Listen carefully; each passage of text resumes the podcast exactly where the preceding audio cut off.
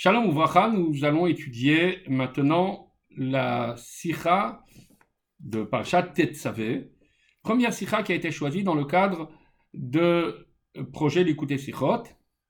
Cette Sikha est extraite du Likuté Sichot Chelek Yud Aleph, donc dans le volume 11 de Likuté Sichot, page 127, première Sikha de Parashat Tetzavé.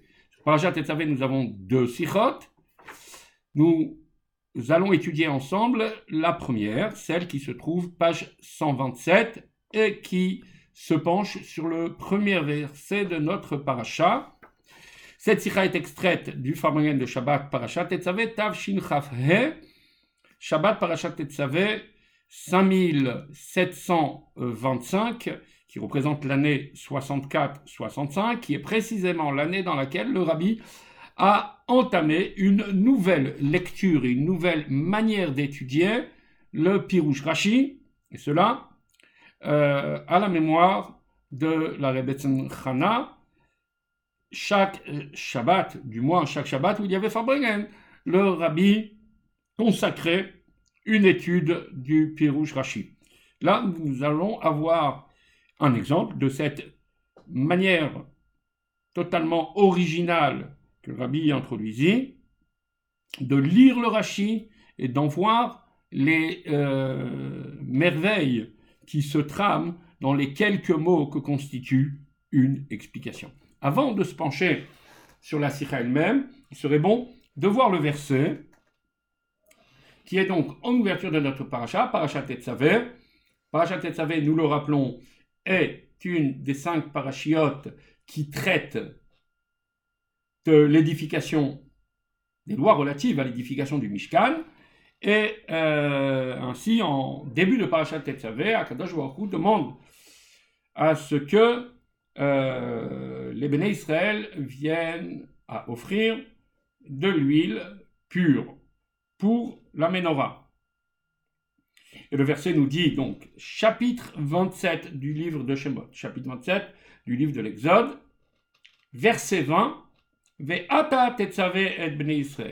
et toi, tu ordonneras les béné Israël. Toi, il s'agit de Moshe, tu ordonneras aux béné Israël, elecha, ils t'apporteront shemen zaït, de l'huile d'olive, zar pur, katit concassé, lamaor pour le luminaire, c'est-à-dire pour la menorah, les alot nertamid, afin d'apporter, d'amener, d'élever d'allumer une flamme, une lumière, un air perpétuel. Rachid nous dit et tu ordonneras, point, Zar, point. Le titre de ce Rashi, ce sera important tout à l'heure. Le titre de ce Rashi, ce que Rashi retire, extrait des mots du verset, ce sont Ve'ata et Zach. Et la Rachine nous commente et nous dit Belish Marim, sans dépôt. Et tu ordonneras que cette huile soit pure, propre. Cela signifie sans dépôt. Belish Marim. Et Rachi apporte une preuve qui est Moshe Shaninu Bimnachot. Comme cela nous a été enseigné dans le traité du Talmud Menachot, quel il est dit Megargero berosh hazaït, cette olive qui devra servir pour fabriquer de l'huile, sera recueillie berosh hazaït, dans le haut de l'olivier, verroulé, etc. Nous verrons plus loin où Rashi veut en venir avec cette citation. Katit, nous allons étudier ce Rashi aussi, bien que notre étude, notre sikha, sera plutôt sur le premier Rashi, parce que ce deuxième Rashi, Katit, concassé, est aussi rappelé dans la sikha, donc il est bon de connaître ce Rashi auparavant. Katit, qu'est-ce qui doit être concassé? Pas de l'huile. De l'huile, tu ne concasses pas de l'huile. Rachid nous dit Hazetim. ce sont les olives qui doivent être concassées. Haya kotesh bamarteshet, ces olives, il faut les concasser dans un mortier. Ve eno. Il faut les concasser avec un mortier et pas avec une meule. Pas dans un pressoir. Pourquoi? Puisque tout à l'heure nous avons appris dans le premier verset qu'il ne faut pas qu'il y ait de dépôts. Pour éviter les dépôts, les déchets, alors on ne pressait l'olive que dans un mortier et non pas dans un pressoir.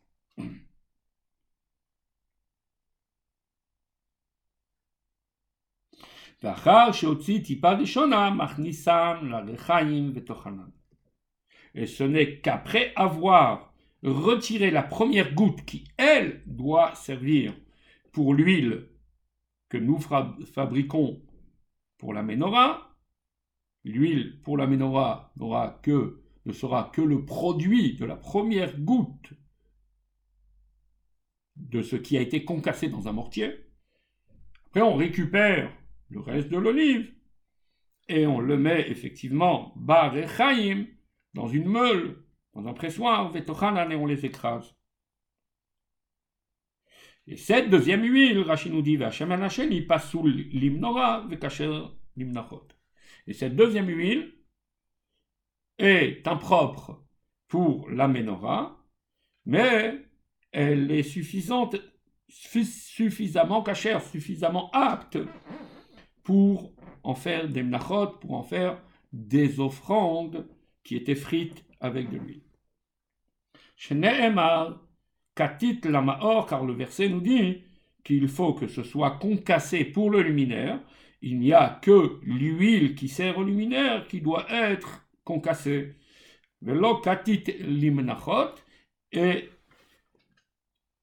on ne réclame pas à ce que l'huile qui va servir aux offrandes frites soit elle aussi concassée plutôt que pressée.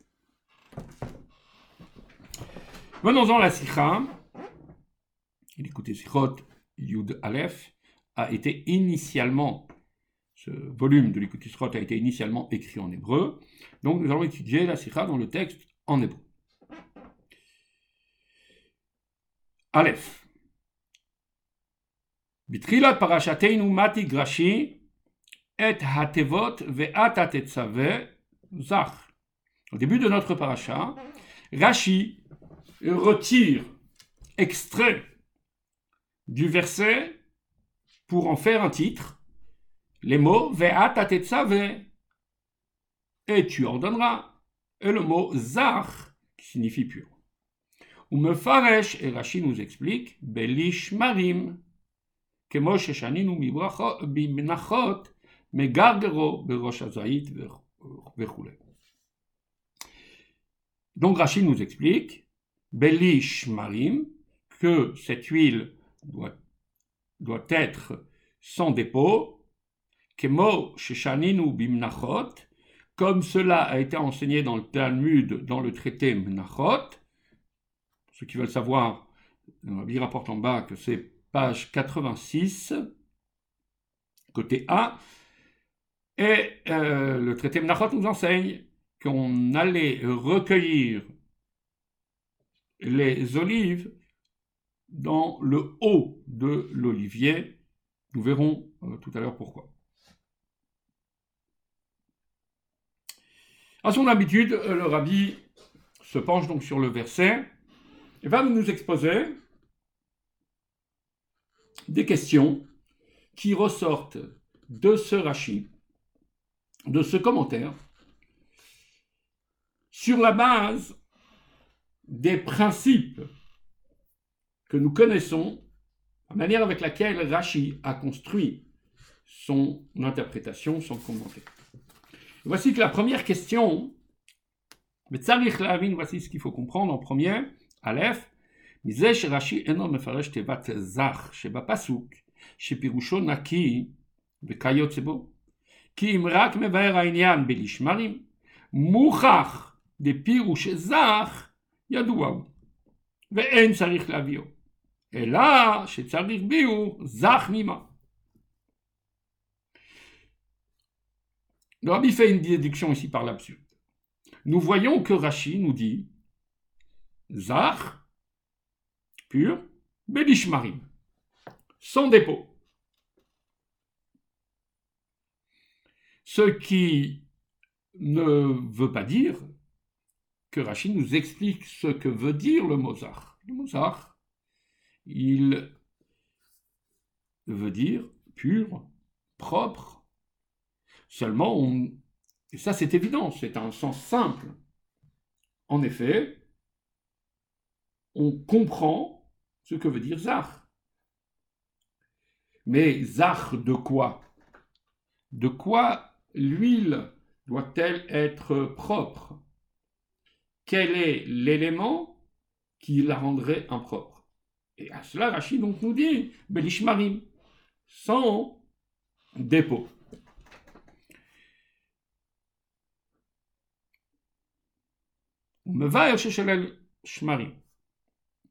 Et Rachid vient nous expliquer qu'on doit exclure l'idée à ce qu'il y ait des dépôts dans l'huile.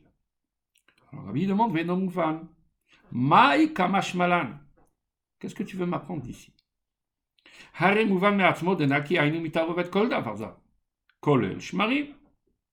À partir du moment où tu me dis que zar, ça veut dire pur, ça veut dire propre. Donc je comprends que c'est propre de tout corps étranger, à ce qui n'est pas huile. Pourquoi ai-je besoin de t'expliquer que ça veut dire sans dépôt?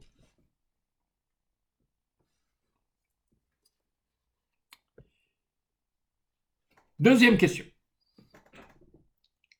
Les kaman parashat kitissa ne'emar levon azaka velo piresh rashi zakamima. Plus loin, dans parashat kitissa, la Torah énumère les éléments qui constituent la kétoret, l'encens. Parmi les matières premières de l'encens, il y a l'evonazaka, de la fleur de farine pure. Rachid va trouver important de nous dire de quoi cette fleur de farine est-elle pure? Cette question suit la première question. Dès lors que tu me dis que c'est pur, c'est-à-dire pur de tout corps étranger. Je n'ai pas besoin de venir et de te souligner quel est le corps étranger qui ne doit pas se trouver dans cet élément, dans l'huile, des shmarim, des dépôts, et dans l'evona, dans la fleur de farine, on voit bien qu'il n'a pas été important de le dire. Alors pourquoi ici c'est important de le dire? Pourquoi ici est-il important de définir quel est le corps étranger hein, qui ne doit pas se trouver dans l'huile? Troisième question.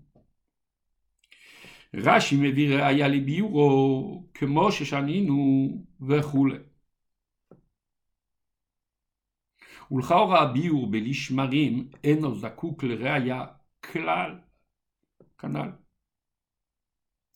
Il y a un principe le Rabbi nous a appris dans la lecture de Rashi.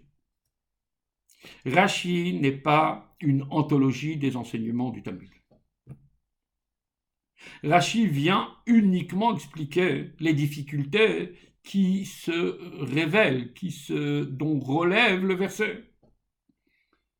Dès lors que le verset est compréhensible, même s'il y a une multitude de textes dans le Talmud qui parle de ce verset, je ne vais pas les rapporter. Si le verset se suffit par lui-même pour être compris, la Chine ne va pas rapporter un enseignement du Talmud.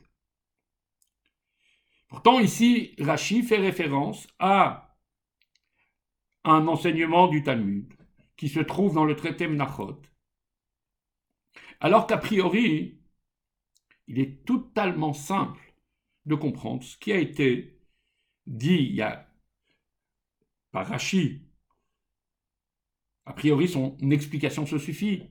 Zar, c'est quelque chose qui est propre. Déjà, on n'a pas compris, à partir du moment où tu dis propre, pourquoi tu as besoin de dire Belish Marim? Quand bien même aurais-tu besoin de me dire que c'est Belish Marim, que c'est sans dépôt? Alors, l'explication est assez simple pour qu'on puisse se dire, oui, j'ai compris le verset. Pourquoi ai-je besoin d'aller chercher une preuve dans une des paroles de nos sages, dans le Talmud? Dalet. Non seulement nous partons d'un principe selon lequel si une explication se suffit, une, explication littérale se suffit. Rashi n'a pas besoin de faire un appel au Talmud. Mais plus encore, Rashi ne fait pas appel dans son explication sur le Chumash, ne fait pas appel à des halachot pour prouver un sens simple et littéral du verset. On va dire ça dans les mots. La question 4, Dalet. En Rashi.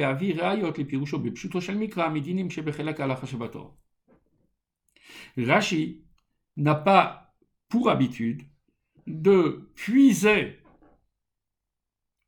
ou de soutenir son explication dans le sens simple sur la base de lois qui se trouvent dans la halacha. Dans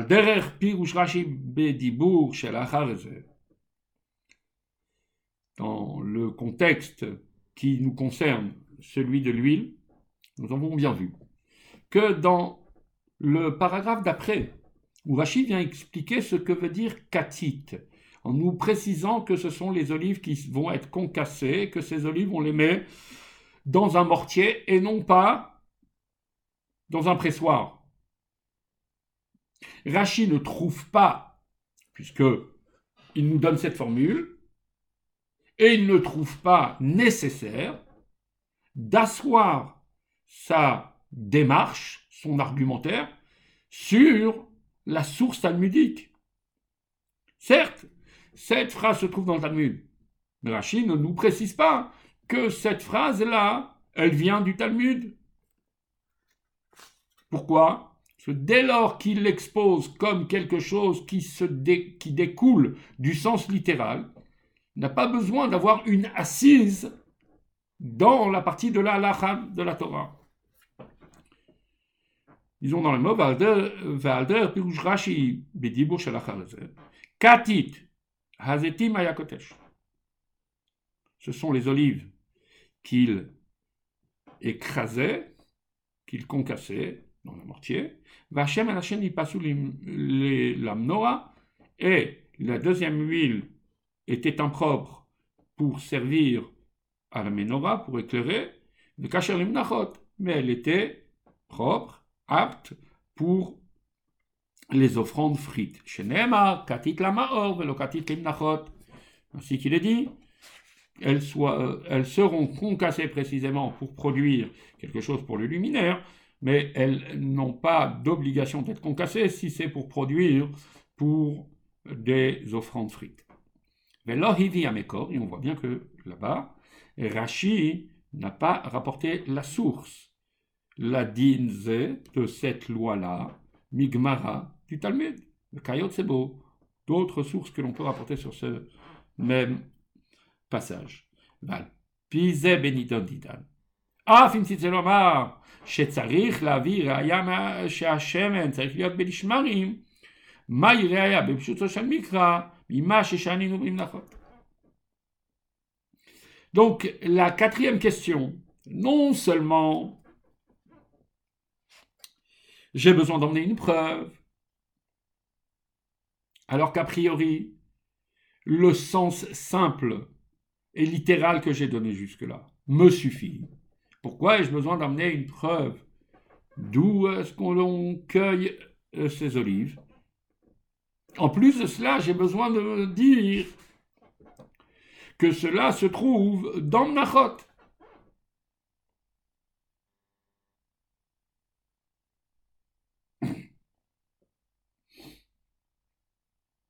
Que cela se trouve dans la halacha. Cinquième question.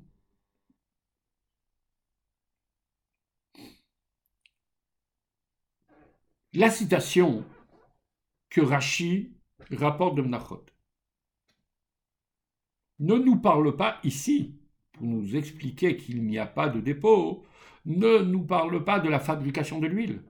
Elle nous parle uniquement de la manière avec laquelle on cueille les olives.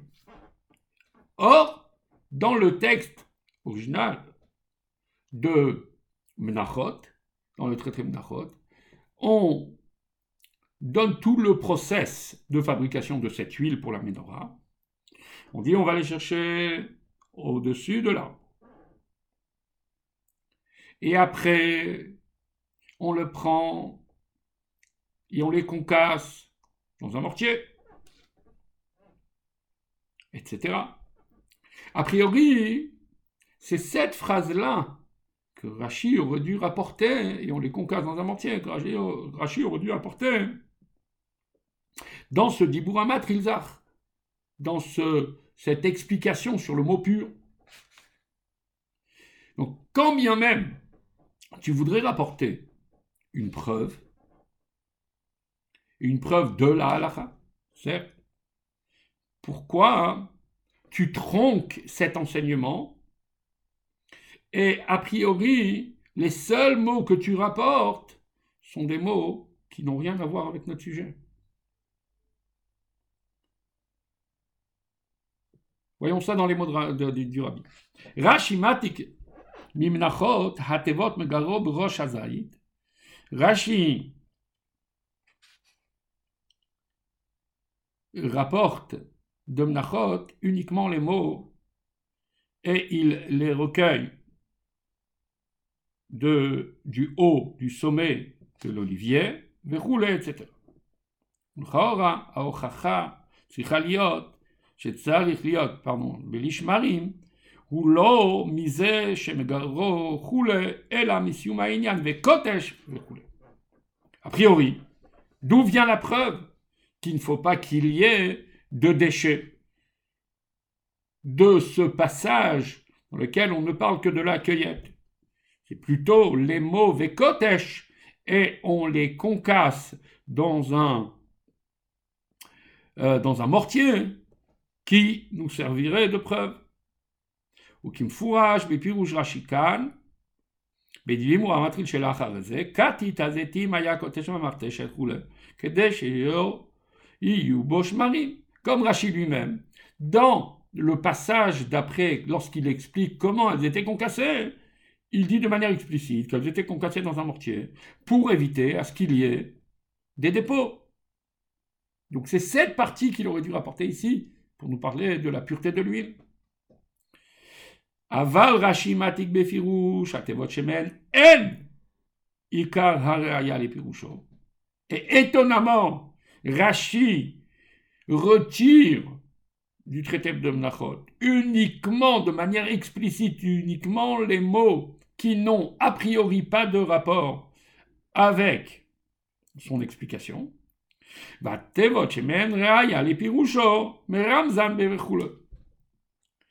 Et les mots qui nous serviraient d'une preuve explicite pour nous dire qu'il ne faut pas qu'il y ait des shmarim, des dépôts, il les met en allusion il les sous-entend dans un verroulé, dans un etc.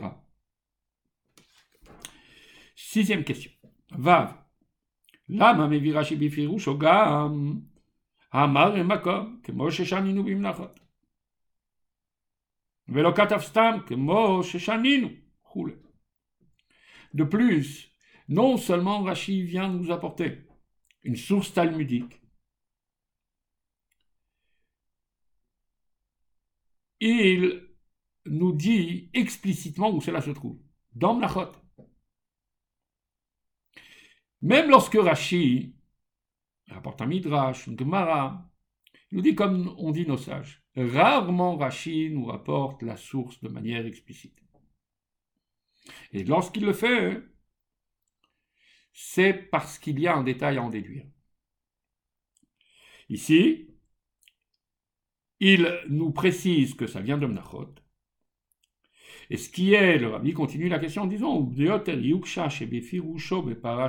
est mort, Kotev bimnachot ou betorat kohanim. Il s'avère que dans la parachat mort,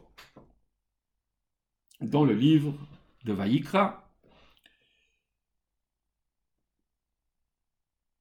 nous avons à nouveau le même enseignement. On nous dit dans Vaïkra, à nouveau, la manière avec laquelle nous devions allumer la menorah, apporter de l'huile qui est pure. Et lorsque, dans Parachat est mort, il nous est dit ce verset à nouveau, sur le mot Zach, Rashi là-bas nous dit Gimel Shmanim, il y a trois types d'huile. Yotzimina Zait, on peut à partir de l'olive produire trois types d'huile. Rishon Zach, la première huile, c'est celle qu'on appelle pure.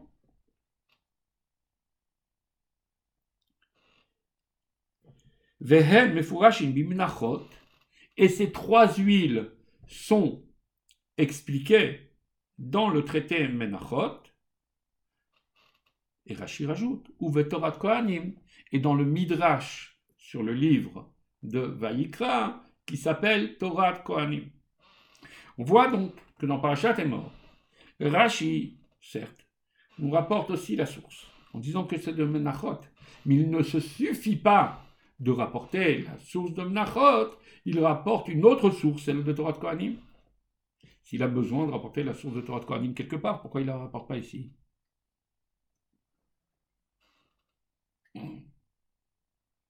Septième et dernière question. Zayin Rashi Matik Gam Hatevot On peut aussi se poser la question sur le titre du Rashi, sur les mots que Rashi retire du verset, car ils indiquent que l'explication se base soit sur ces mots, ou vient expliquer ces mots. Il s'avère que Rashi reprend les premiers mots de la paracha, Ve'ata tetzave, point. Et tu ordonneras, pur, et c'est là où il explique que pur veut dire Belishmarim. Pourquoi il a besoin de Ve'ata tetzave Quel est le lien entre Ve'ata tetzave avec Belishmarim Avec l'explication pour expliquer de quelle pureté on parle dans le verset De quelle pureté de l'huile on parle Regardons ça dans les mots. Gam hatevot vatat Rashi retire du verset aussi les mots vatat pour en faire un titre. Av Alors qu'a priori, il ne vient expliquer que le mot zach pour nous dire que zach veut dire pur.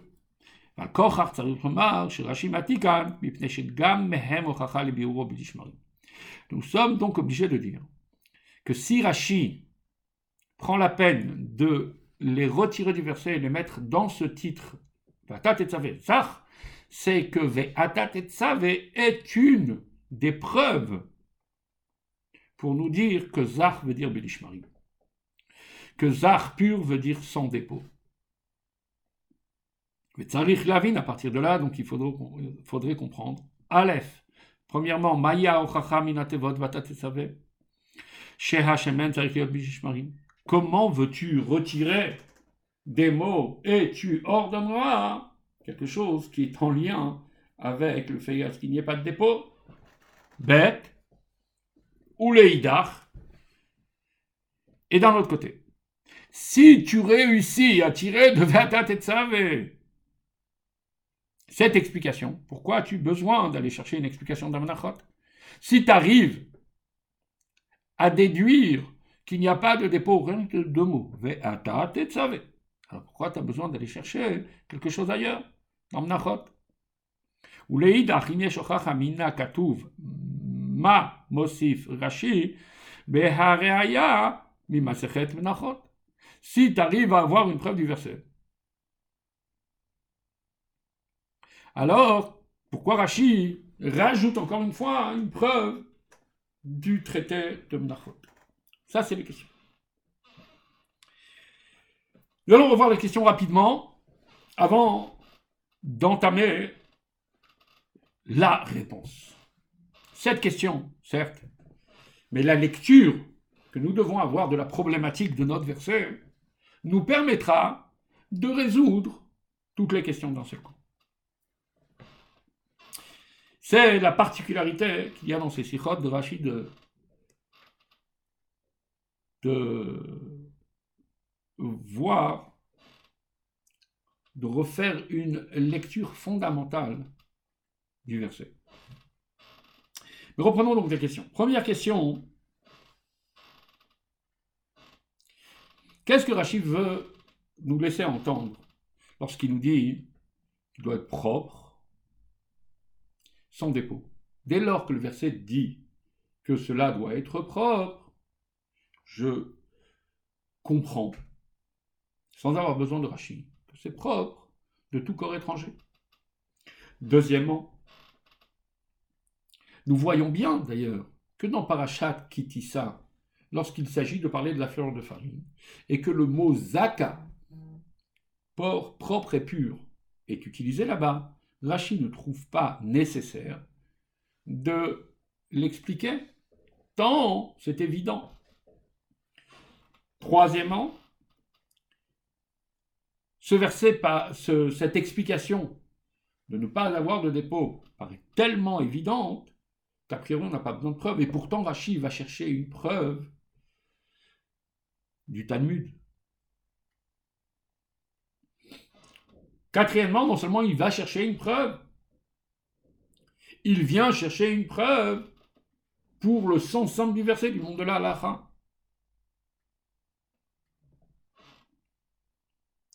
En précisant que cela se trouve dans le Talmud, dans l'Alacha.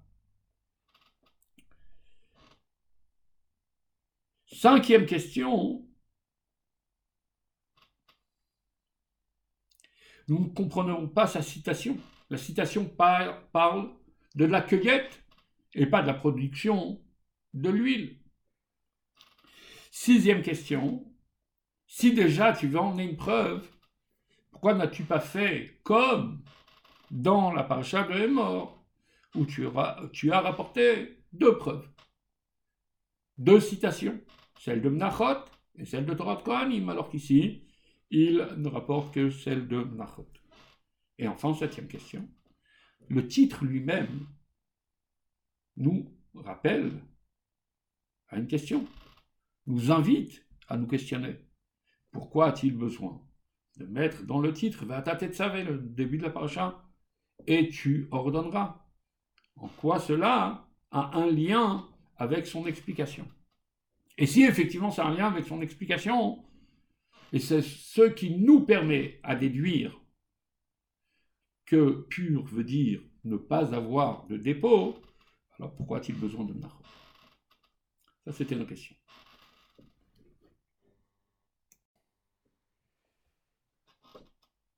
Dans la partie bête, dans le hot bête, la partie, le deuxième chapitre de la Sikha, nous allons voir la base de la réponse. Mais avant de la voir dans les mots, je vais expliquer quel est le point. Le rabbi nous euh, révèle, ou du moins nous montre, quelque chose qui est flagrant lorsqu'on lit le verset. Lorsque nous lisons le verset, nous lisons un verset qui est a priori agencé d'une manière assez particulière. Le verset nous dit et bnei Israël, et tu ordonneras les bnei et ils t'apporteront. Pour l'instant, tout va bien. Shemen zayit, de l'huile d'olive. Zach, pur. Katit, la maor, pour le luminaire.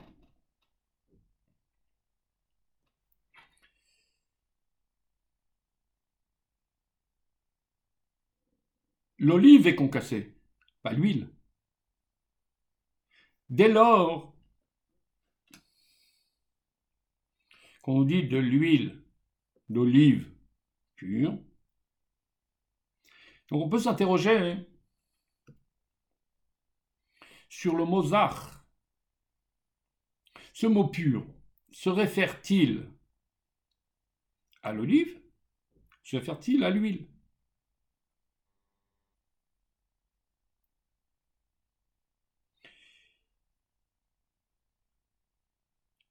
Puisque normalement, si on parlait de l'huile, on aurait dû formuler ainsi le verset. Shemen Zayit Katit Zach. De l'huile à partir d'olives concassées et dont le résultat devra être pur. Mais le verset ne nous dit pas ça. Le verset nous dit de l'huile à partir d'olive pure.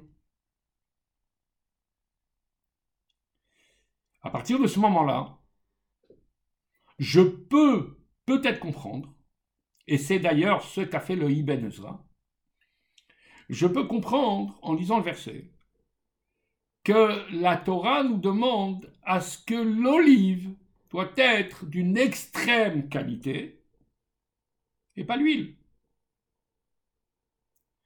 que la rigueur doit s'imposer au moment même où nous choisissons l'olive. Le zaïd doit être zar.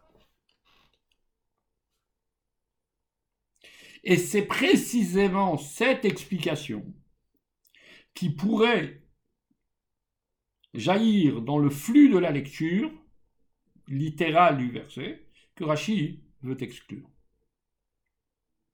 en disant non, ce n'est pas l'huile qui doit être, c'est pas l'olive, pardon, qui se doit d'être pure, qui se doit d'être parfaite, c'est l'huile elle-même qui se doit d'être parfaite. Nous verrons donc quelles sont donc les conséquences de cet argumentaire. Dans les mots du rabbi, va au bas.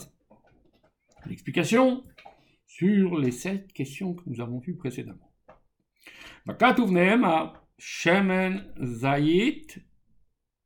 Zar Katit Lamaor. Le verset, la formule du verset, est bien de l'huile d'olive pure, concassée pour le luminaire.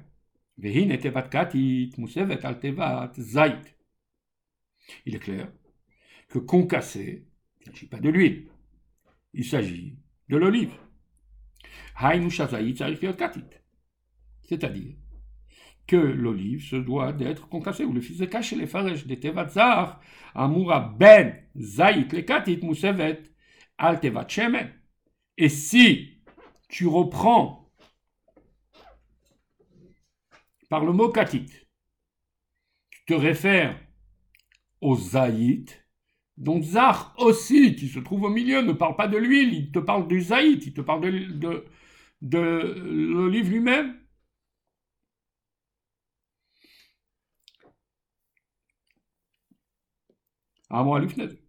Va l'oma. Et le verset aurait dû dire normalement, si tu voulais entendre, que c'est l'huile qui doit être pure. Le verset aurait dû formuler autrement sa phrase. Shemen zayit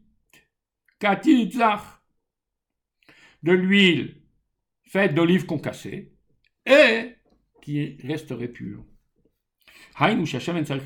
C'est-à-dire qu'il y a ici deux conditions. Que l'huile doit être Aleph, Shel Zaïd Katit, l'huile doit être faite, produite à partir d'olives concassées, Zaïd Hakatush Bamarteshet, on a dit concassé dans un mortier et non pas dans un pressoir. Bête, deuxièmement, Zach, parce que le résultat soit pur.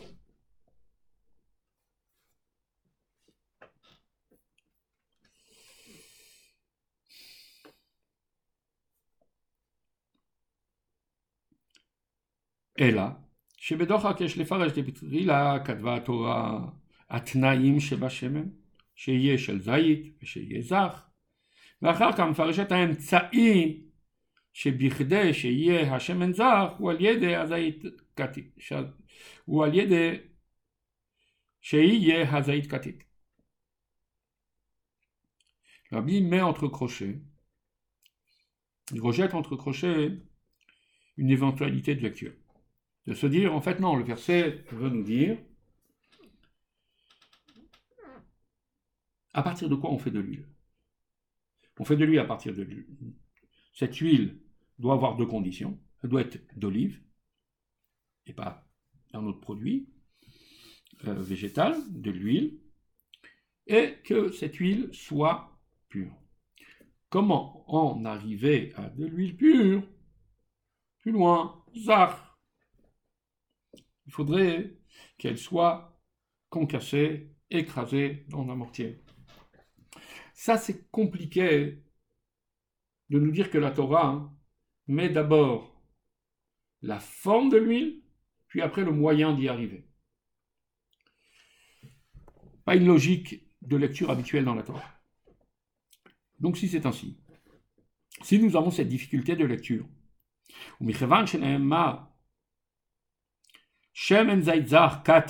et puisque la Torah a gardé cette référence-là, disons alors, nous devons l'expliquer, que Pirusha Ibn Ezra. Comme d'ailleurs le Ibn Ezra a voulu bien dire, que Zar que la pureté, la netteté qui est requise ici, il ne s'agit pas ici de l'huile, il s'agit de l'olive.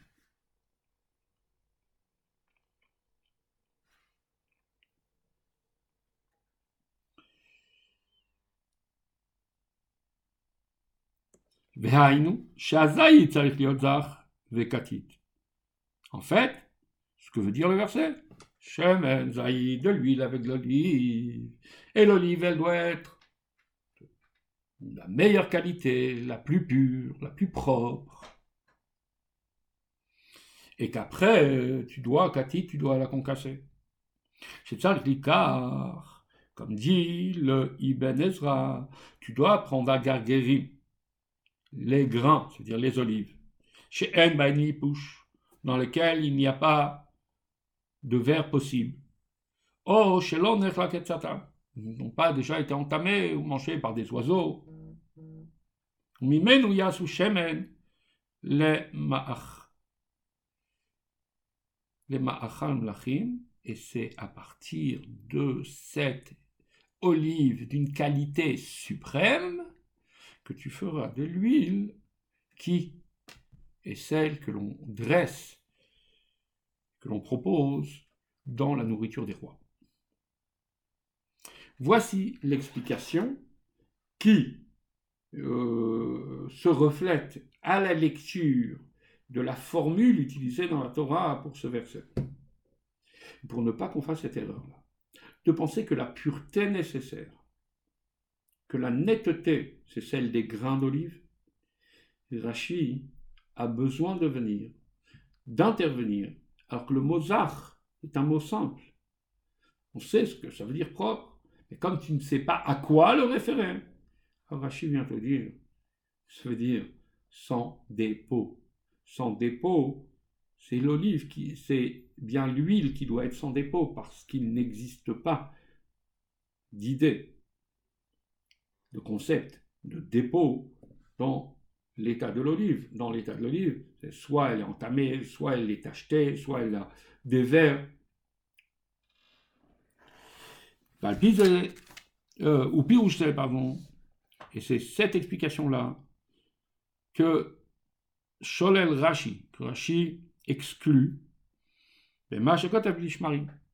en nous disant que ceci, Zach veut dire sans dépôt. Haïn,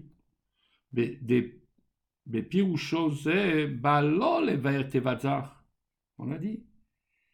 Par cette explication, Rashi ne veut pas nous expliquer ce que veut dire Zar. Zar, qui canal, mouvan ou comme on l'a vu différentes fois dans la Torah, comme nous l'avons démontré précédemment dans les questions, Zar est un mot qui se comprend par lui-même. Et là, ici, ce que Rashi a besoin, c'est les Chadesh, de nous donner une nouvelle lecture des Tevatzach du Mozart. Moussevet al Hashemen. Nous dire que le Mozart ne se réfère pas au mot mais au mot. Ce n'est pas l'olive qui doit être pure, c'est l'huile lui-même. L'huile elle-même. Velor hazaït. L'amrot adochak chez pirouche ze canal. Bien qu'il y a une difficulté dans le flux de la lecture, dans cette manière d'expliquer, dans la manière de la formule utilisée dans la Torah, le Mozart se trouve avant le mot katit. Vezeu chez Piresh Rashi, Zach Bilishmarim. לשלילה תערובת שמרים לא תיתכן אלא בנוגע לשמן, ולא בנוגע לזית, כמובן. Et c'est la raison pour laquelle Rachid vient nous dire. Zar, ça veut dire quoi Ça veut dire propre de tout élément étranger.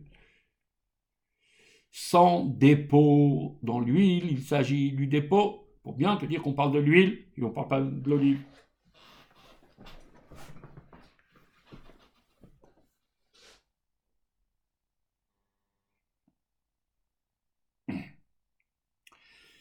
Gimel, et c'est la raison pour laquelle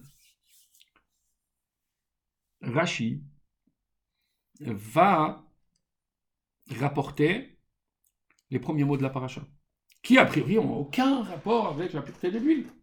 Ve'ata savez, et tu ordonneras. Par cela, encore une fois, ici, nous allons d'abord expliquer ce que le rabbi veut dire, et après le voir dans les mots. Le rabbi nous dit que si Rashi prend aussi les mots Ve'atatetsavé, c'est parce qu'il en déduit de Ve'atatetsavé, effectivement son explication. Dès lors que la Torah te dit et toi tu ordonneras au Israël, on suppose alors que c'est un commandement pour la génération présente à l'époque de Moshe. Or, il se trouve dans le désert. Dans le désert, il n'y a pas d'olivier. Ils peuvent avoir de l'huile. Parce que comme pour plusieurs éléments du temple, voyons dans la paracha, qu'ils ont anticipé, ils savaient que Dieu allait demander, par exemple, des bois pour faire des poutres.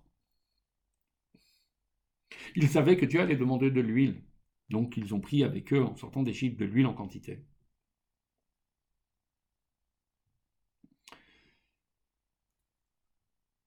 Et c'est bien à partir de l'huile qu'on te demande maintenant, on te demande de faire attention à ce que ça soit propre. Voyons dans les mots comment le rabbi formule cela.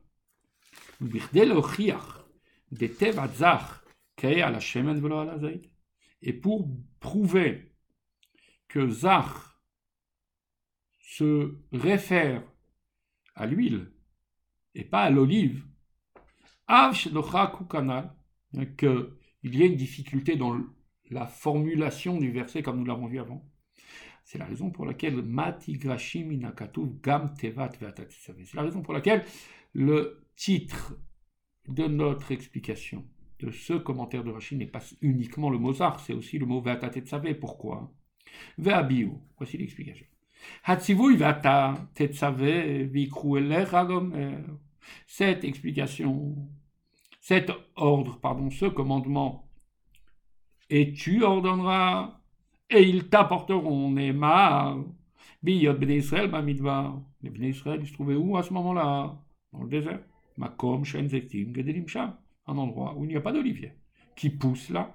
Ou Mouchach Lomar, et donc à partir de là, tu es obligé de dire chez et Amenora Beshemen, chez la Krou Imae Beitiatam Mitzrayim. Donc tu es obligé de dire d'où ils ont sorti, comment ils ont pu allumer la menorah dès qu'ils ont inauguré le temple? Simplement. Parce qu'ils ont sorti avec eux, ils avaient dans leur bagage de l'huile. Euh,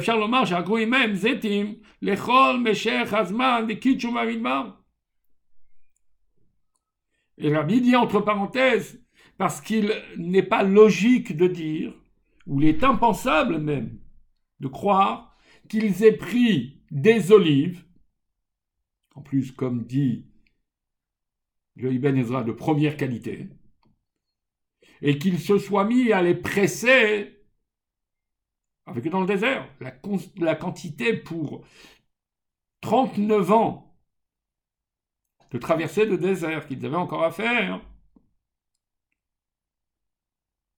La quantité est phénoménale.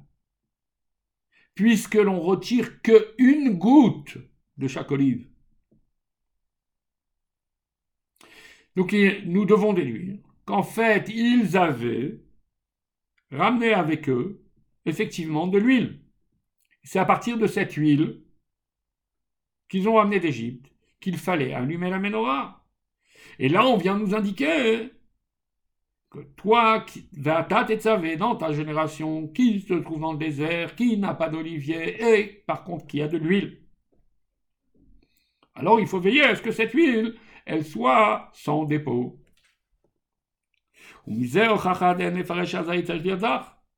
והרי מהשמן שהביאו עמהם אי אפשר להכיר אם בא מזית שהיה נאכל קצת, או אפילו היה מיובש.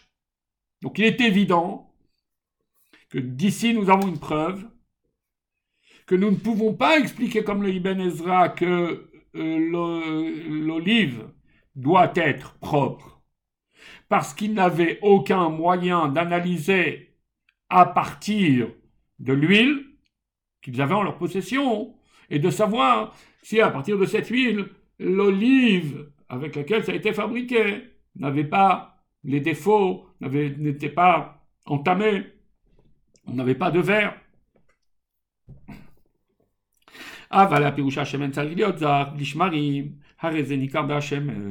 Tandis que l'explication proposée par Rachid, à ce que c'est l'huile qui, elle, doit être pure, sans dépôt. Ça, on peut le voir.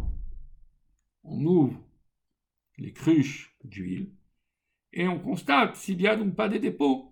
Ça, c'était possible. La reine, Matigrashi, Kametatevot, Vatatetzav, Hainu, Atzivui. של עשיית השמן המבואר בפרשה, ומכיוון שהקדוש ברוך הוא אמר לנו שיצווה בישראל במדבר לקחת השמן זית זך, מוכרח לפרש שהשמן צריך להיות זך, ולא הזית כנ"ל. C'est la raison pour laquelle Rashi prend le commandement lui-même, Ve'ata tetzave.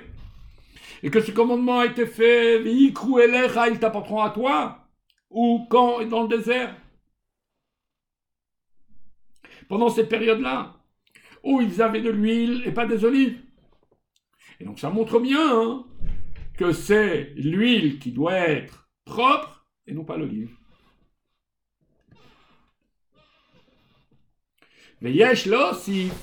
od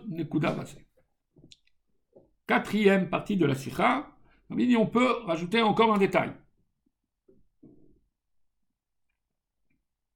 Il y a toujours un élève qui a un, esprit, qu'on appelle en hébreu memoulach, un peu salé, un esprit un peu piquant.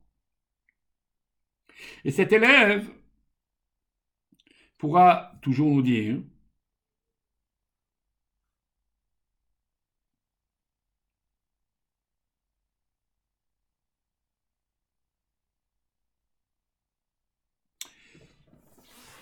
que ce détail d'avoir de l'huile pure, mais à partir que pur signifie à ce que l'olive soit propre, ce détail d'avoir des olives propres ne dépend pas, ne s'impose pas, pardon, à l'époque de Moshe. Cela, c'est une condition requise à partir du moment où ils rentreront en Eretz Israël. Ainsi, dans le désert, on va dire, on fait avec ce qu'on a. Et quand on rentre en Israël, alors là, on fera attention. Et on veillera à ce que les olives soient sans défaut.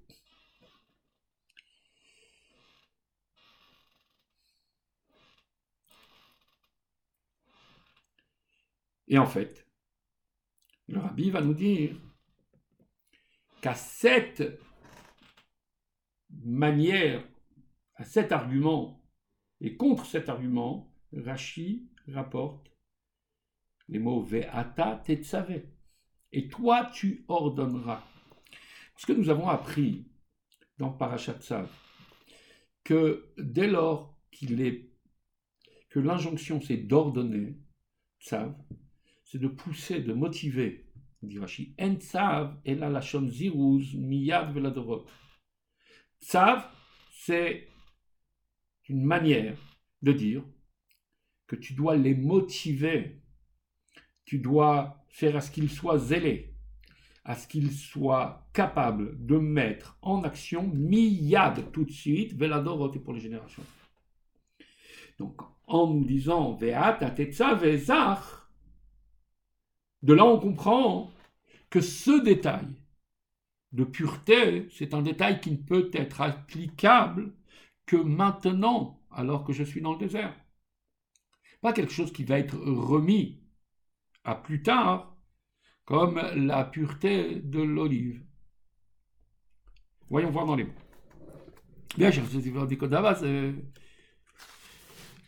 עוד יש מקום לתלמיד ממולח לטעון un élève un peu piquant peut venir, un peu salé, peut venir et avoir cet argument. Mikol makamadiv tfel, pashtut, mashmaut akatu, Il est tout de même plus simple, va-t-il nous dire, de laisser le verset dans sa lecture, dans le flux de sa lecture, où le mot zach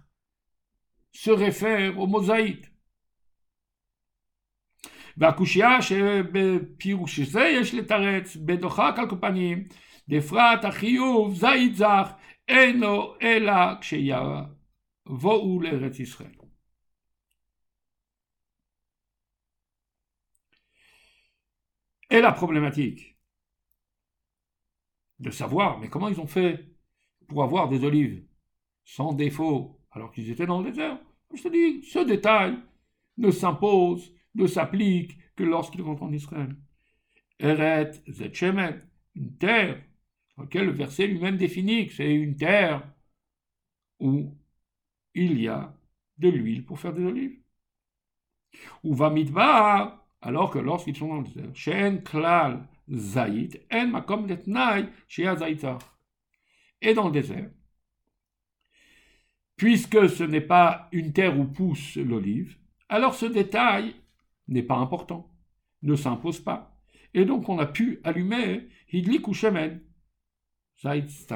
Ils ont allumé avec de l'huile d'olive, simple, sans avoir ce détail de pureté, de propreté. Pour exclure cela, me et cela aussi, c'est expliqué grâce au fait à ce que Rashi nous ajoute le mot Tetzavé. Dans cette phrase, Veata Tetzavé.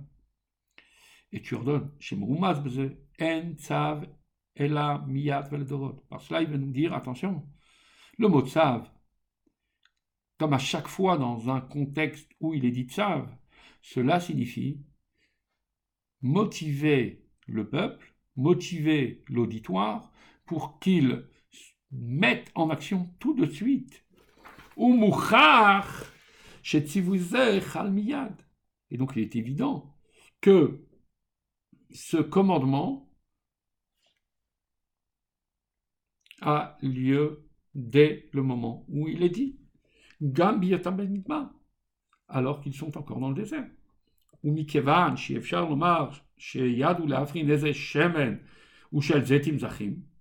et puisqu'il est impossible, comme nous l'avons dit avant, de dire qu'à partir de l'huile qu'il transportait, il pouvait définir si c'était des olives qui étaient sans défaut ou non, donc on est obligé et contraint de dire chez Zark et à la que le mot Zark ne se réfère pas, la pureté ne se réfère pas ici à l'olive, mais à l'huile.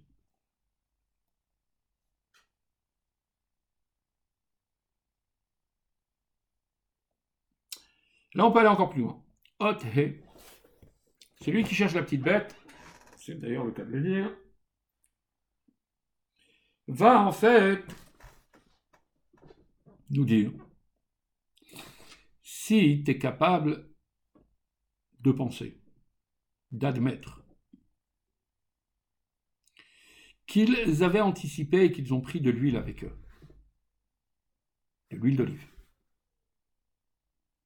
Seulement, ce qu'on leur demande maintenant, c'est de prendre de l'huile d'olive sans, dépôt. S'ils étaient capables d'anticiper et de savoir qu'il fallait de l'huile, parce que parmi nos ancêtres, il y avait des prophètes, donc ils savaient ce que Dieu allait leur demander dans le désert. C'est pour ça qu'ils avaient de l'huile. Alors peut-être que déjà en Égypte, ils ont prévu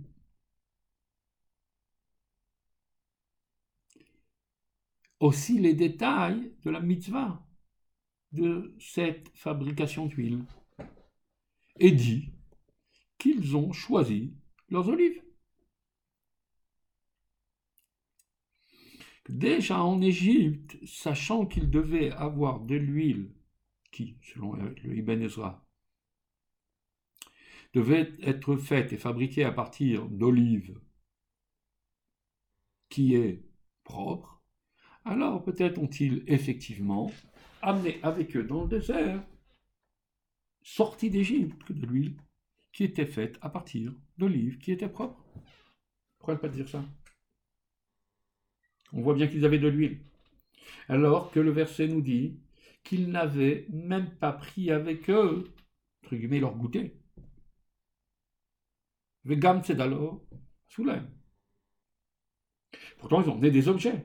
Des objets, tout en sachant qu'ils les auraient besoin plus tard dans le désert, pour répondre aux appels de Dieu.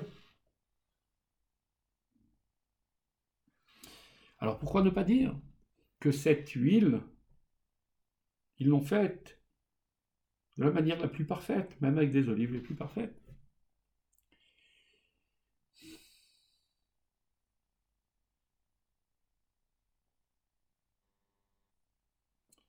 C'est la raison pour laquelle Rachid nous rapporte l'enseignement de Mnachot. Dans l'enseignement de Mnachot, nous voyons clairement qu'au moment de la cueillette, nous allons chercher des olives au-dessus de l'arbre. Pourquoi? Là-bas, les commentateurs nous expliquent, Rachid nous explique, qu'au-dessus de l'arbre, les olives sont plus mûres. Celles qui sont exposées au soleil, elles sont plus mûres que celles qui sont en bas. En revanche, ces olives qui sont au-dessus de l'arbre, dit, il est évident qu'elles sont beaucoup plus exposées aux oiseaux et aux intempéries. Donc ces olives qui sont au-dessus de l'arbre sont certes plus mûres, mais c'est elles qui sont le plus touchées. Et pourtant, c'est de là qu'on prenait les olives. qui montre bien que le fait d'avoir des olives parfaites n'est pas une condition requise dans la fabrication de l'huile pour la menorah. On va voir ça dans les mots.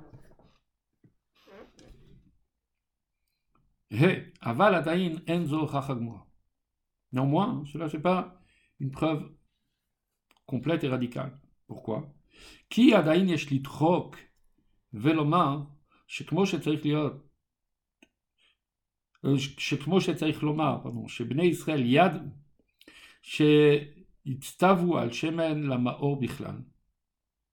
alors on peut tout de même, yesh litrok, on peut tout de même pousser un petit peu le bouchon et dire que de la même manière que tu es obligé de dire qu'ils avaient de l'huile parce que les bénis Israël ont anticipé et ils savaient qu'ils vont être shitstavu al shemen lamaor Ils savaient qu'ils vont être ordonnés un jour à apporter de l'huile pour le luminaire. C'est la raison pour laquelle ils ont emmené de l'huile depuis l'Égypte. Alors que alors que même pas, ils ont emmené avec eux de quoi manger. car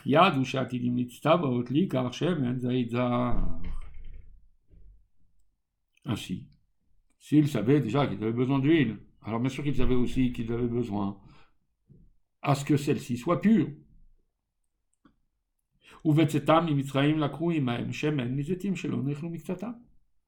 Et donc tu pourrais aller aussi loin dans la démonstration en disant qu'ils ont choisi de l'huile fabriquée à partir d'olive qui n'a pas été entamée.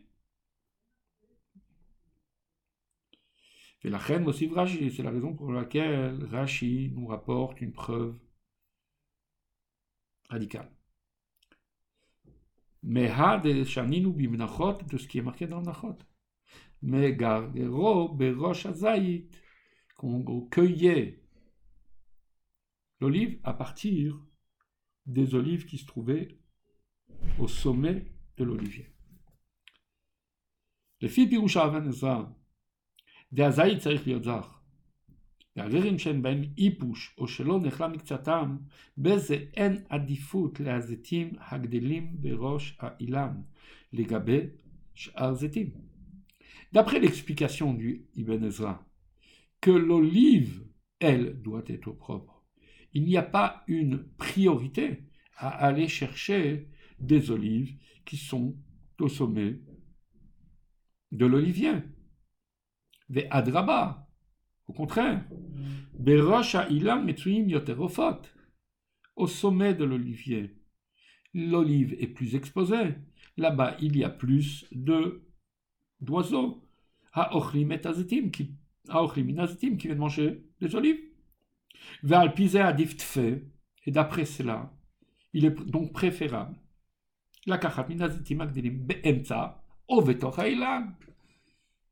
Il est préférable de prendre des olives qui se trouvent à l'intérieur de l'arbre, au milieu de l'arbre. Adam, au-delà de là où l'homme pourrait accéder, où le Matamirosh Ailan est en deçà du sommet de, euh, de la cime de, du Ilan, de l'arbre, Sha'ofod Regilim Sham. Là-bas, il y a les oiseaux. ומכיוון דהייתה במנחות גרו בראש הזית, מוכח לפי הגמרא זך כאה על שמן ולא על הזית. Et puisque nous avons Gemara dans, dans Menachot qui nous dit qu'on recueillait l'olive à partir de ce qui était au sommet, alors c'est une preuve irréfutable à ce que la pureté se réfère à l'huile et pas à l'olive. C'est la raison pour laquelle on allait cueillir au sommet de l'olivier, מכיוון שהשם אני אותם מזיתים שבראש האילן, הרי הם מבושלים היטב, וניקל להפריד ממנו את השמרים.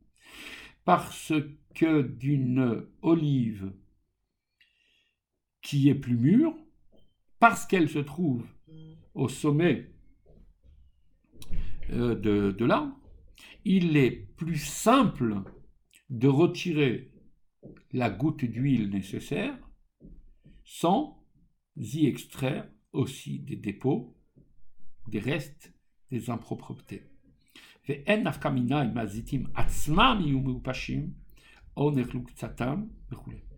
cela ne fait aucune différence que de savoir si l'olive a été entamée ou si l'olive a été peut-être véreuse.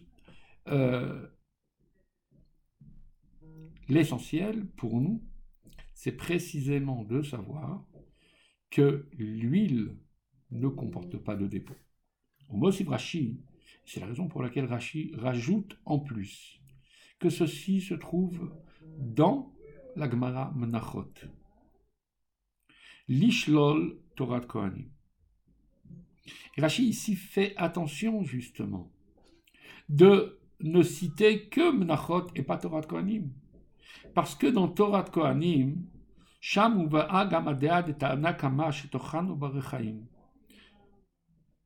Parce que dans Torah il y a un autre avis qui nous dit que cette olive était écrasée, pas seulement dans un mortier, mais elle pouvait être écrasée aussi dans des rechaim, dans un pressoir, dans une meule.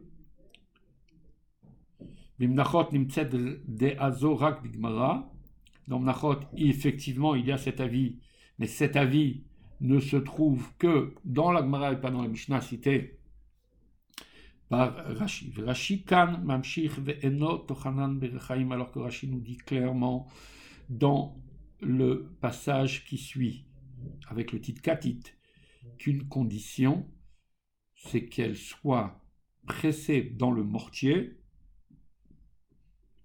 et non dans le pressoir.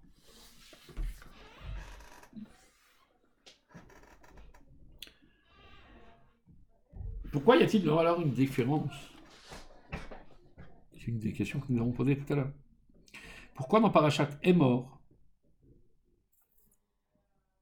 Rashi nous dit que l'enseignement sur Shemen Zaïtzar se trouve à la fois dans Nachot et à la fois dans Torah Kohanim. Alors qu'ici, il ne cite que Menachot. Le rabbi nous dit parce qu'en fait, il y a une différence. Ici, on nous raconte l'histoire. Comment les choses se sont déroulées, comment Dieu a ordonné, comment les béné Israël ont apporté, et comment effectivement ils ont fait l'huile alors qu'ils étaient dans le désert. Alors que dans Parashat est mort, il s'agit tout simplement de la loi, du code légal. Qu'est-ce qu'il faut faire et comment il faut faire de l'huile? Et effectivement, comment il faut faire de l'huile? On peut prendre éventuellement de l'huile qui est écrasée sous un pressoir, sous un verchaim. C'est une des éventualités. Mais. Je une chaise.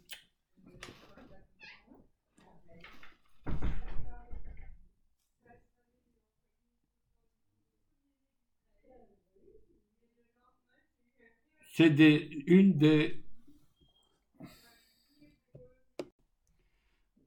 Dans est mort, on énonce la loi. La loi peut envisager ce qu'il y ait d'autres types d'huile. Alors qu'ici, on raconte comment cela s'est produit dans le désert. Tout ce qui, a été fait alors, à l'époque de Moshe Rabbeinu, dans le contexte de la construction du Mishkan, de ce que l'on faisait dans le désert, était fait dans la largesse, dans la perfection, dans ce que le rabbi appelle ici la richesse. Et donc, il est logique de se dire que euh, ce détail, à ce que l'on soit, à ce que ce soit de l'huile qui n'est passé que par le mortier, une huile d'une goutte de première pression.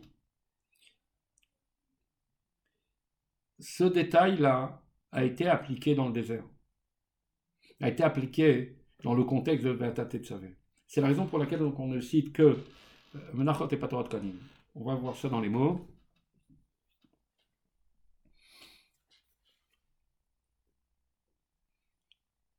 Mosif Rashi bimnachot, et Rashi, on ajoute que c'est mnachot lish lol Torah Konim, pour exclure l'explication qu'il y a dans Torah Konim, qui shamuva adea de kama, שתוכנו ברחיים, והמנחות נמצאת דאזור רק בגמרא. ורש"י כאן ממשיך ואינו תוכנם ברחיים. On a déjà expliqué cela. והנה, כאן מדובר בסגנון דסיפור. Ici, on vient raconter une histoire. On vient nous raconter comment Dieu, c'est-à-dire toute, la, toute la chronologie qui est liée avec euh, construire le Mishkan et ce qui s'est produit après. Et après cela, donc il y a eu bah, Parashat Mishkan. Il y a eu justement l'histoire de, de l'inauguration du tabernacle. Tout cela s'est produit dans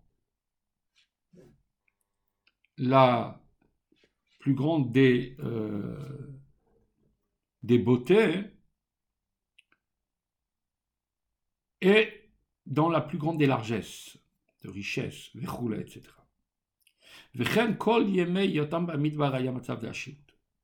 Ainsi,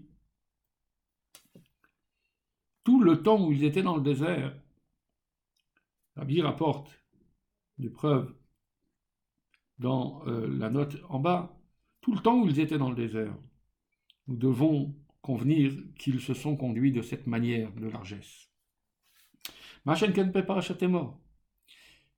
Mais dans Parashat on n'est pas contraint d'expliquer parce que nous, nous avons pris la forme d'huile la plus absolue, la plus parfaite. Pourquoi? Shehi Parashat Mitzvat Hanerot. Là-bas, en fait, on évoque la loi, comment allumer les lumières de la menorah. Dine Hashemen. Et quelles sont les lois pour former l'huile, fabriquer l'huile? reine Ici, Rashi nous met dans un contexte de ce qui s'est passé au moment où ce commandement a été dit dans le désert. On a cherché la perfection. On Farachat est mort, alors que dans la paracha de est mort. Al Pidin, si on se réfère uniquement à la loi,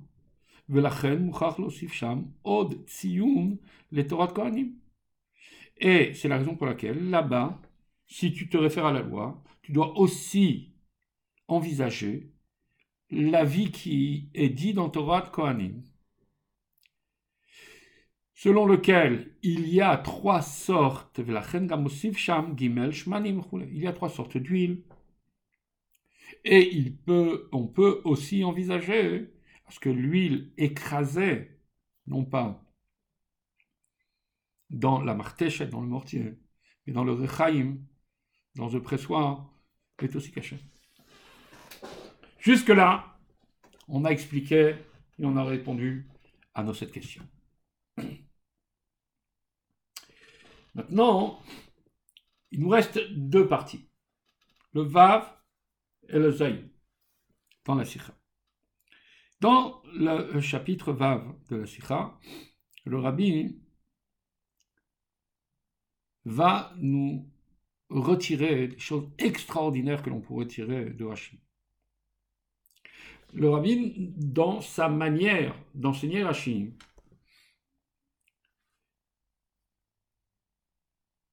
nous a montré comment il fallait lire Rashi pour que ce commentaire vienne résoudre le sens et révéler le sens littéral du verset dans la Torah.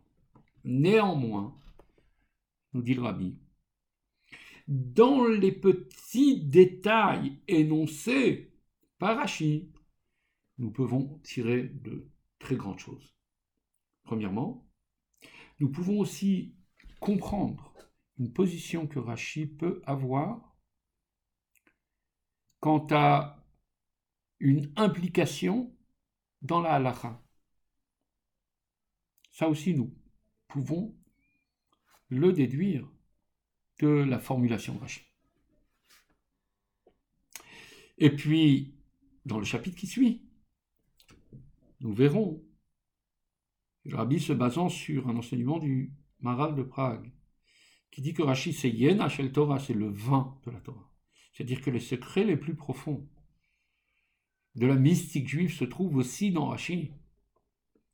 Nous devons aussi déduire de ce Rashi, tant dans le chapitre 6, des implications dans la halacha, chapitre 7, des implications dans la pnimiut Torah, dans la profondeur de la Torah.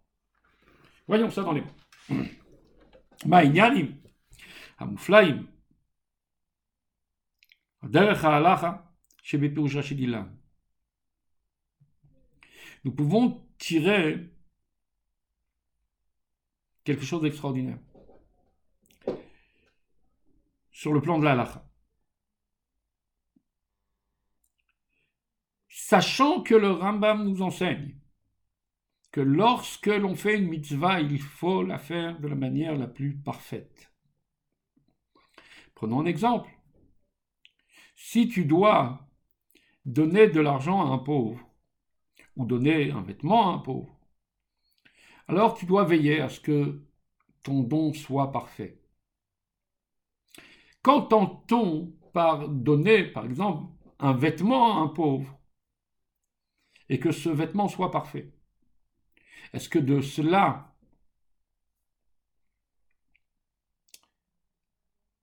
la perfection remonte-t-elle à la fabrication même de l'objet que tu dois lui donner? Ou la perfection ne s'applique que à ce qui est donné? Est-ce que le pauvre puisse voir qu'il a un élément, qu'il vient de recevoir quelque chose de qualité? Étonnamment, la réponse à cette problématique se trouve dans notre rachis. Si nous nous situons comme le Ibn Ezra, parce que la perfection doit remonter à l'olive, alors nous devons dire que celui qui donnera devra veiller à ce que la perfection soit déjà dans la fabrication de ce qu'il donne. Si nous nous référons à Rachid, à ce que la perfection se trouve dans l'huile elle-même et pas dans l'olive, alors cela implique à ce que la perfection ne s'impose que dans le résultat, que dans ce que l'on donne de manière effective aux pauvres.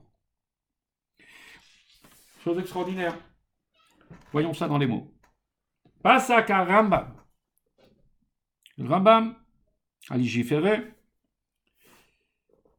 Et le Rambam nous dit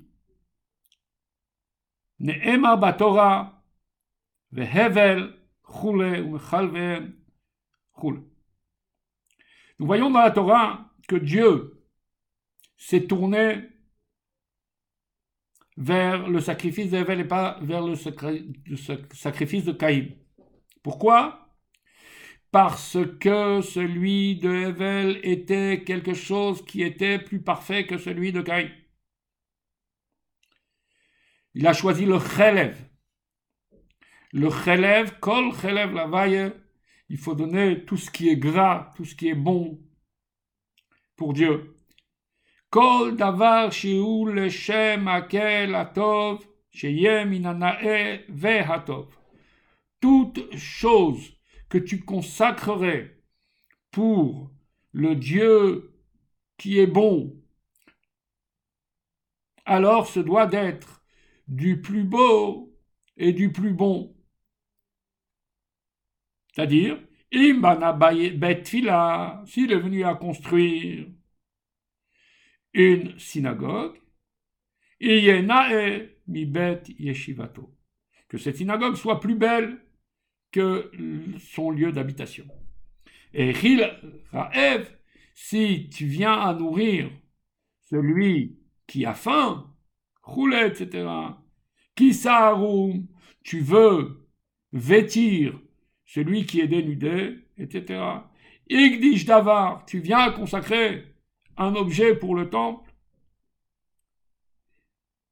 À chaque fois, tu dois prendre du meilleur.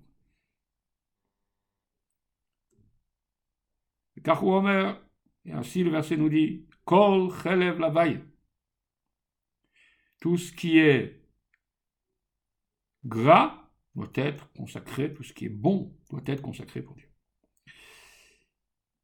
Quand on, Rambam, Maïmonide, quand il dit cela, mais Tsarir Birour, il faut essayer de définir. Im chalachiyuv kol chelev lashem, גם בעת הכנת ועשיית הדבר, שבדתו litno אחר כך l'Hashem. Qu'est-ce qu'on attend par là Est-ce qu'on entend par là que même la, préparation, la fabrication de la chose, qui doit être donnée pour Dieu, elle aussi doit être dans la perfection? Ou le dogma, par exemple.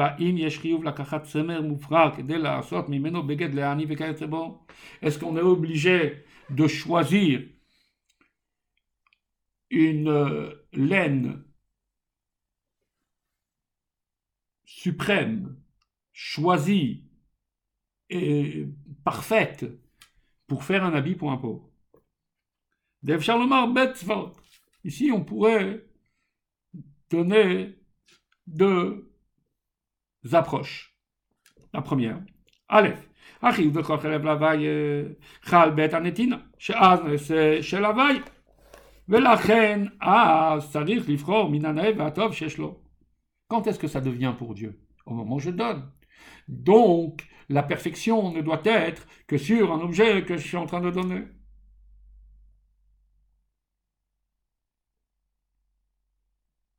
Ah, sur sa fabrication. Bête. L'autre approche serait de dire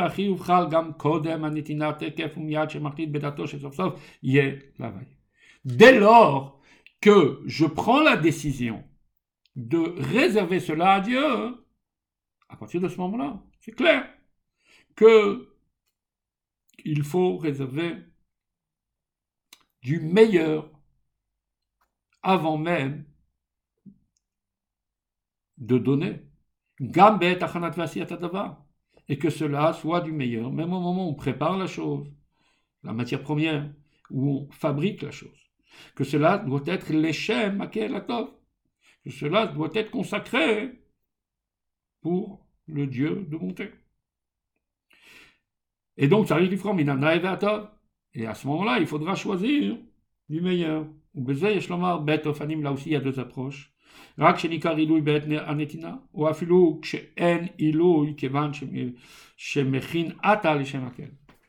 Soit parce que, effectivement, de choisir du meilleur peut avoir une conséquence sur le résultat, et c'est quelque chose qui est visible dans le résultat, ou on peut dire qu'on doit choisir le meilleur, même si ce ne, ce ne serait pas visible dans le résultat.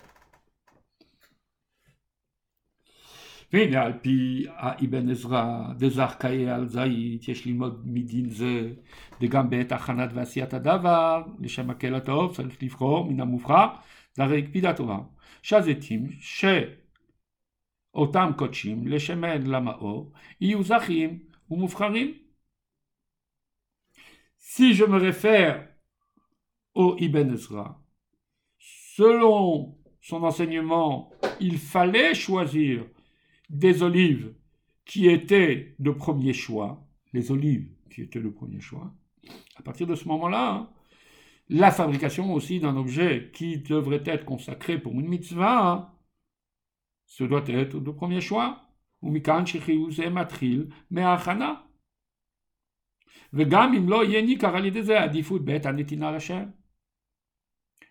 Et donc il faut s'y préparer. Depuis la préparation, depuis l'entame même de la décision de donner quelque chose à Dieu, même si dans le résultat il n'y a pas de conséquences, et on ne verra pas si cela vient ou non, comme euh, dans de l'huile qui est pure, on ne sait pas quel était l'état des olives, et pourtant il fallait choisir une bonne olive. Aval Pirouche Rashi, mais d'après l'explication de Rashi des arts caillés à la Shemen, d'après l'explication de Rashi sur lequel Zach, pur, propre, c'est l'huile. Al Sha'at Minamufra. La Torah n'a pas réclamé à ce que la préparation soit faite de la perfection, Verak Bet Anetina, et que la perfection ne soit effective qu'au moment du don, que ce moment du don doit être Zarich Minato Vanae, doit être du bon et de ce qui est bon. Nous avons vu donc la conséquence des implications des mots de Rashi pour la halakha. Maintenant, nous allons voir dans le chapitre 7 la conséquence des mots de Rashi dans Pnimiut Torah, dans la manière profonde et mystique, dans le vin qu'il y a dans ces enseignements. Il y aurait deux lectures. L'huile est par nature un fruit qui est amer.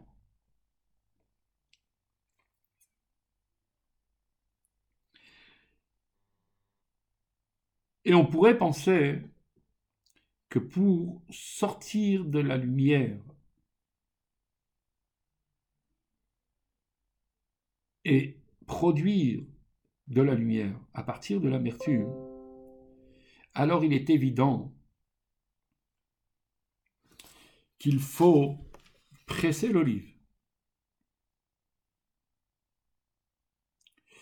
L'amertume représente les côtés négatifs des réalités matérielles dans lesquelles nous vivons.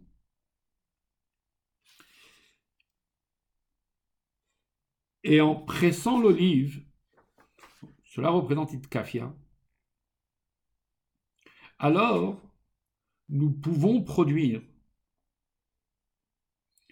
ce qu'il y a de meilleur dans cette olive.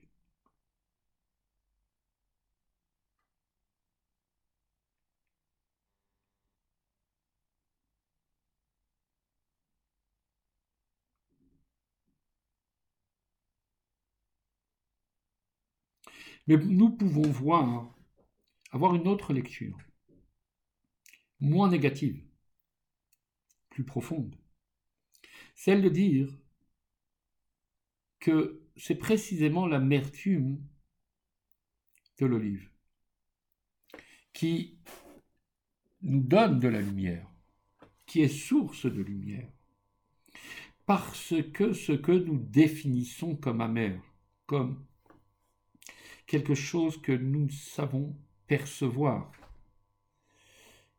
qui est en fait les ténèbres. Mais si nous le définissons comme ténèbres, c'est précisément parce que c'est une source pour nous qui est imperceptible. Le divin à son niveau le plus élevé.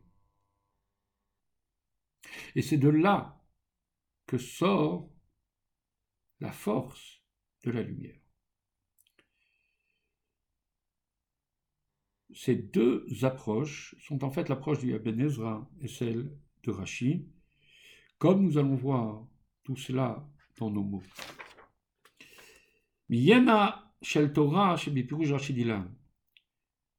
Le vin de la Torah, la profondeur de la Torah que nous pouvons tirer des mots de Rashi et déduire des mots de Rashi. Mais voir Bechassidut, dans la Chassidut on explique, Il y a deux niveaux dans l'olive, deux approches. Comment tu vois une olive? Aleph. Zaït lefi pashtut L'huile, euh, l'olive, pardon, dans son sens le plus simple. Shamri uchebo, moral prinat chashucha, umriru de sitrachara. Que ceux qui, son amertume, représentent en fait les ténèbres, nous représente la l'amertume de ce que nous propose l'autre côté, celui qui n'est pas le côté de Gdusha. Comment retrouver d'ailleurs cette idée d'amertume dans l'olive? En fait, où euh, a-t-on une référence pour cela? Le rabbi rapporte dans la parenthèse que Mamarazal, comme nos sages nous enseignent dans que après le déluge, la colombe revient avec une branche d'olivier dans sa bouche. Quel était le message de la colombe? Et nos sages nous disent que la colombe a laissé un message qui s'articule de cette manière. Je préfère supporter l'amertume de l'olive, mais qui vient de Dieu, que la douceur qui viendrait des hommes. Ce que la Gemara dit là-bas dans De cette phrase, nous voyons que l'olive, par définition, depuis le début de la création, depuis l'histoire de l'humanité, s'appelle et liée à l'amertume. Et c'est précisément parce que l'olive représente l'amertume qu'il est enseigné par nos sages que de consommer trop d'olives est un facteur qui touche la mémoire, qui apporte l'oubli. L'oubli, dans son sens métaphysique, c'est le fait de se détacher de l'idée à ce que Dieu est là, présent. L'oubli, c'est de faire abstraction du divin qui se trouve dans la création. Si nous disons que l'olive représente en fait l'amertume, les ténèbres, nous comprenons en quoi cela est lié à l'oubli. Chez la reine Azaït Talmudo Shel Ain Shana. C'est la raison pour laquelle il est dit que l'olive ou fait oublier l'étude de 70 ans d'une personne qui a klipot. Car l'oubli est un phénomène qui fait partie du travail des clipotes. Velachen mitzat prinazo davka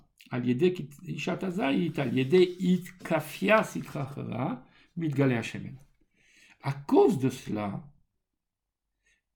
pour pouvoir obtenir de l'huile, nous sommes obligés d'écraser, de briser l'amertume, de briser les ténèbres, pour obtenir de l'huile qui servira à éclairer, c'est-à-dire pour pouvoir obtenir chorma, Bitul Pour pouvoir obtenir Chochma, qui en Chassidut représente l'abnégation, l'annulation face à la divinité, alors il faut procéder à écraser le livre, c'est-à-dire faire itkafia, courber le mal, le citracha.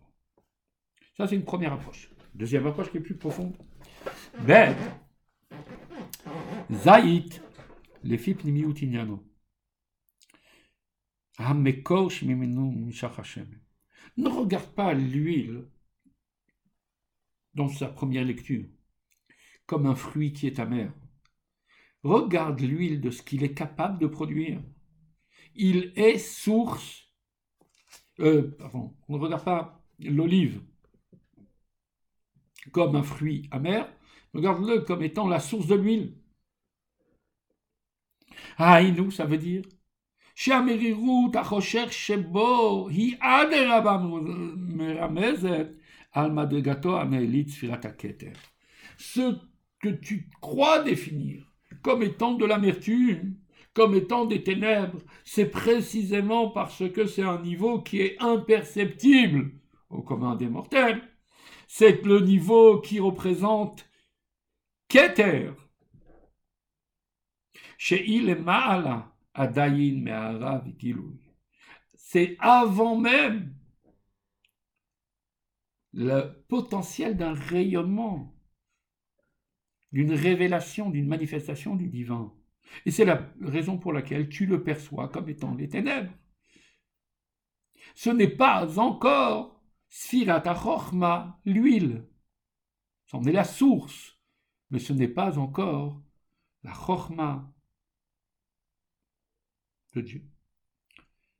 Les Zoï Prinat Yashet Rocher Citro, dans Teilim, dans le Teilim Yutret, dans le Teilim 18, il est dit que Dieu a réservé sa résidence dans les ténèbres.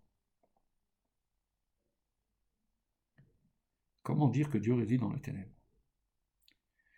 D'après ce qu'on explique ici, les ténèbres, il ne s'agit pas ici d'absence de lumière. Il s'agit ici d'un niveau qui nous est tellement peu perceptible que nous n'avons pas d'autre mot que de le pour le définir que de l'appeler, que de le qualifier de ténèbres.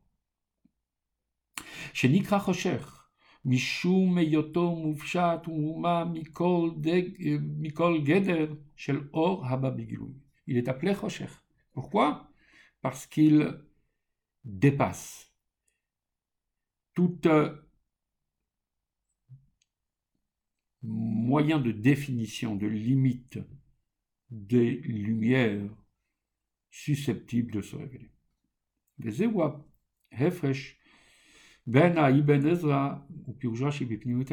C'est toute la différence entre l'explication d'Ibn Ezra et Rashi, dans le sens le plus profond le Ibn Ezra, regarde le texte dans sa formule linéaire, littérale. Et donc pour lui, zar, pureté, se réfère à l'olive. Hazaït, Hazaït betochenu hapashut, betochano hapashut. Et l'huile, dans sa constituante la plus simple, quelle est-elle?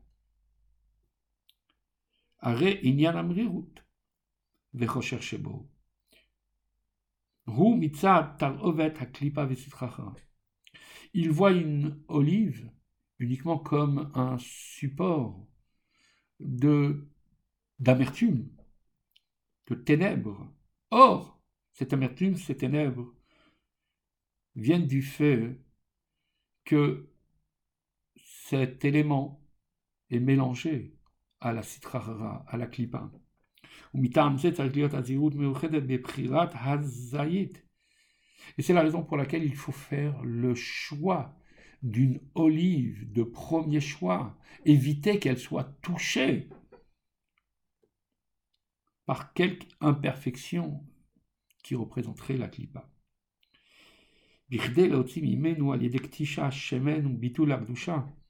Il faut faire un choix dans l'olive même pour obtenir l'huile qui représente l'abnégation, l'annulation à la sainteté. Remonter jusqu'à l'olive et qu'il soit de premier choix. Chez Asdafka ou Asot Si il est de premier choix, alors il peut devenir réceptacle pour la divinité. Oulam Befirouche Rashi.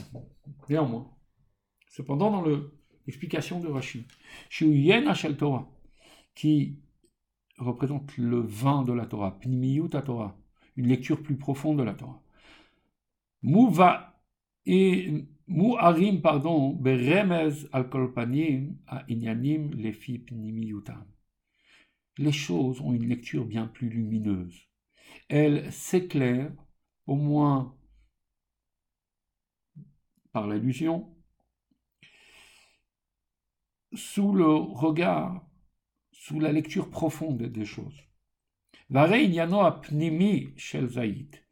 Or, le sens profond de l'olive, ou prinat yachet rocher citro, c'est précisément cette dimension imperceptible où Dieu se fait résidence, cette dimension que nous concevons comme des ténèbres.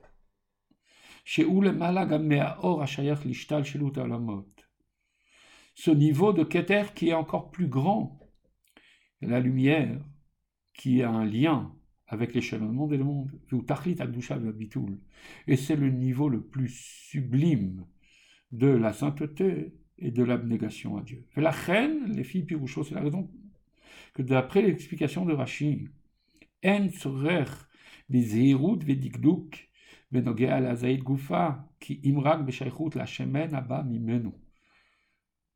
Il n'est pas nécessaire de remonter au pedigree de, euh, de l'olive, de savoir d'où elle vient.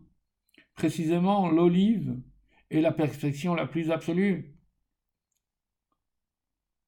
De facto, la seule chose à laquelle nous devons veiller, c'est qu'une fois que nous amenons la lumière de Keter ici-bas, que celle-ci demeure parfaite. Mais la reine, צריך בזהירות. ודקדוק בנוגע להזאי גופה, כי אם רק בשייכות להשמן הבא ממנו. Nous devons veiller à ce que l'huile qui découle de l'olive, Hamshachal Prinat Chochma, cette émanation qui vient s'incarner plus tard dans Chochma, Shehi Reshit Agilui Bishtal qui est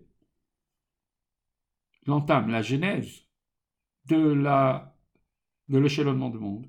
Veyesh la la olamot. Et c'est elle qui va s'incarner, qui a un lien avec les mondes. La c'est la raison pour laquelle, dans nos dimensions, nous devons certes faire attention. Chez. Que cette annulation, cette abnégation, pas telle qu'elle se trouve là-haut, mais même lorsqu'elle se trouve ici-bas, soit propre, mikol tar ovet puisse être propre de tout mélange et qu'elle puisse être? Zar, pur, sans aucun dépôt.